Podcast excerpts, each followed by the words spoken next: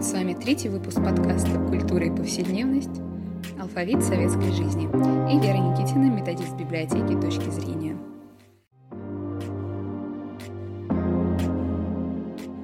А сегодня мы поговорим о горячо любимой мной Наталье Борисовне Лебиной. Это советский и российский историк, и специализируется она на истории СССР.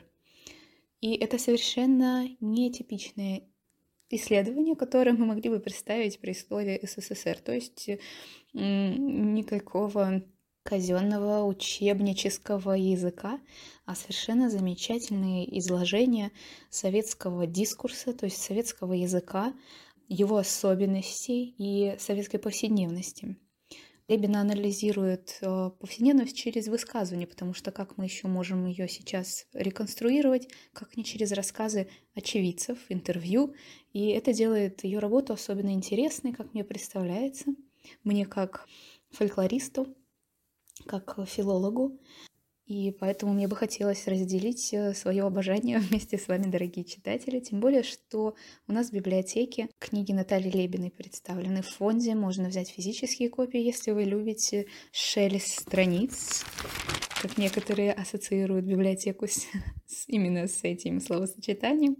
Хотя, конечно, библиотека — это не только шесть страниц, но и электронные подписки. Поэтому, а, например, последнее издание Натальи Лебиной, которое называется «Пассажиры колбасного поезда. Этюды к картине «Быта российского города 1917-1991 год», можно прочитать с помощью Литреса, а, подписку на который предоставляет наша библиотека.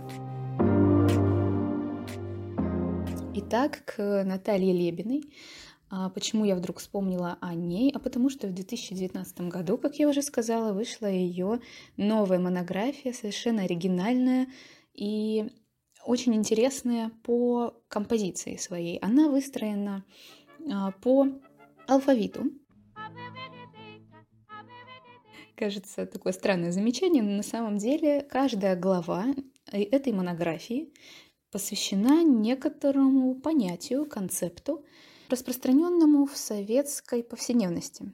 А, так, например, моя любимая а, — это глава галоши, буква «Г», и несложно догадаться, какая это по номеру глава. Конечно же, четвертая можно посчитать по алфавиту. А почему я так люблю? Ну, во-первых, не так давно у нас была замечательная выставка, посвященная повседневности конца XIX – начала XX века, а именно жизни Михаила Михайловича Зощенко, совместный проект э, с Литературным музеем 20, 20 век. В частности, одним из экспонатов, знакомящим с жизнью того времени, были галоши.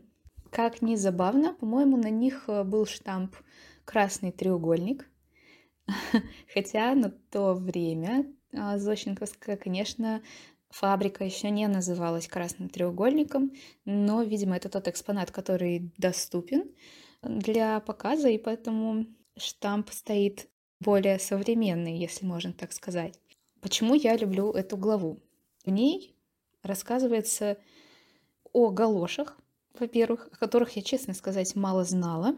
Например, хотя бы то, что а, в первой половине XIX века горожане пользовались кожаными чехлами на деревянной подошве, а бензиновое производство, склейка, появилось значительно позже и а, производилось э, в основном на питерском заводе, это все треугольник, и на московском это производство «Богатырь».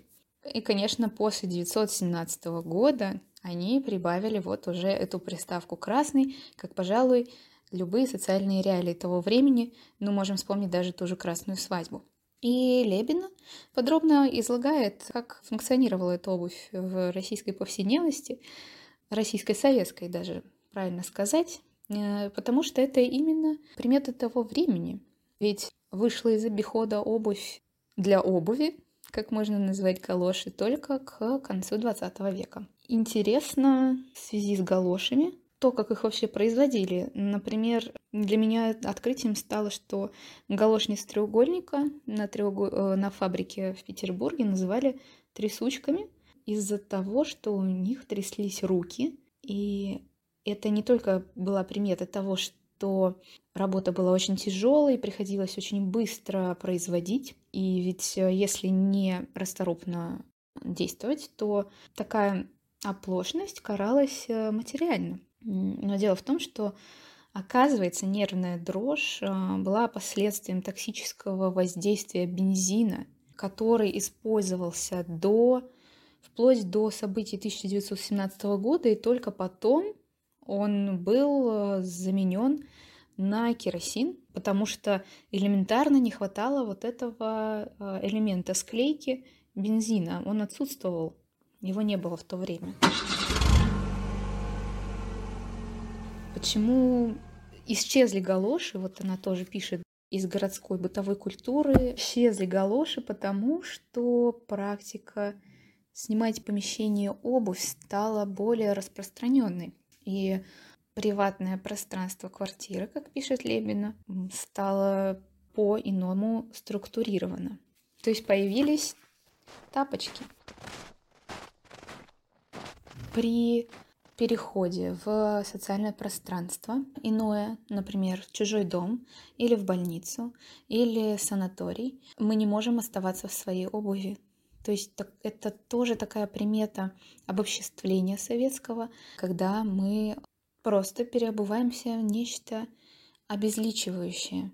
Вот такая интересная глава, и так построена вся книга. Совершенно замечательная. Рекомендую пассажиры колбасного поезда еще раз. А если говорить о физических копиях, как я уже сказала, то у нас в библиотеке представлено несколько книг Лебиной. Одна — это «Советская повседневность. Нормы и аномалии от военного коммунизма к большому стилю».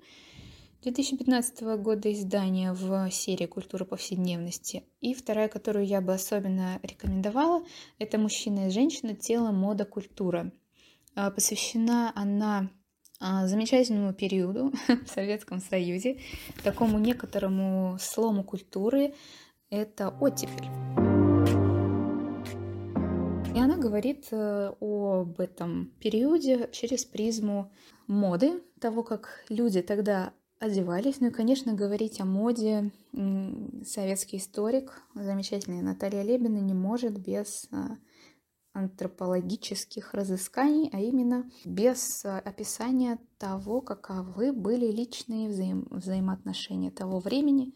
Она берет э, гендерный фокус в том числе, э, смотрит на мужчин и женщин. А, и, конечно, описание одежды происходит через ну, такие жизненные реалии. Каждая глава посвящена, например, свиданию. Ведь мы подбираем одежду в зависимости от контекста, от того, куда мы намереваемся пойти. Лебина как раз и рассматривает это. Затрагивает она такие интересные особенности повседневности оттепели, как э, высокая мода, распространение женских брюк, э, в то время ношение синтетической одежды в мужском и женском гардеробе. Конечно, самостоятельно, говорит о самостоятельном пошиве одежды, это то, что могут вспомнить э, мои родители, то, чем они занимались, как можно было выглядеть модно, конечно же, э, с бесконечными э, журналами бурды.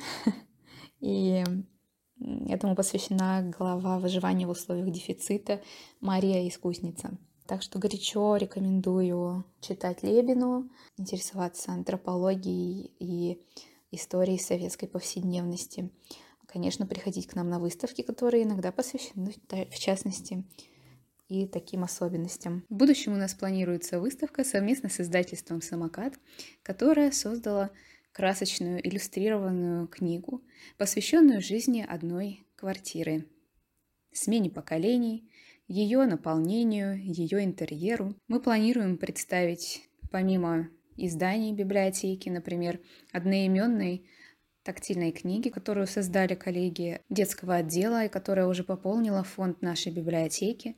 Предметы советского быта, которые, может быть, не так уже известны нашим современникам. Вот, следите за нашими обновлениями, заглядывайте в электронный каталог на сайте gbs.svb.ru, а также подписывайтесь на наши соцсети, Инстаграм, Фейсбук, ВКонтакте. А мы будем радовать дальше вас своими рекомендациями. С вами была Вера Никитина. Подкаст «Культура и повседневность». Я прощаюсь с вами. До следующей недели. Пока-пока.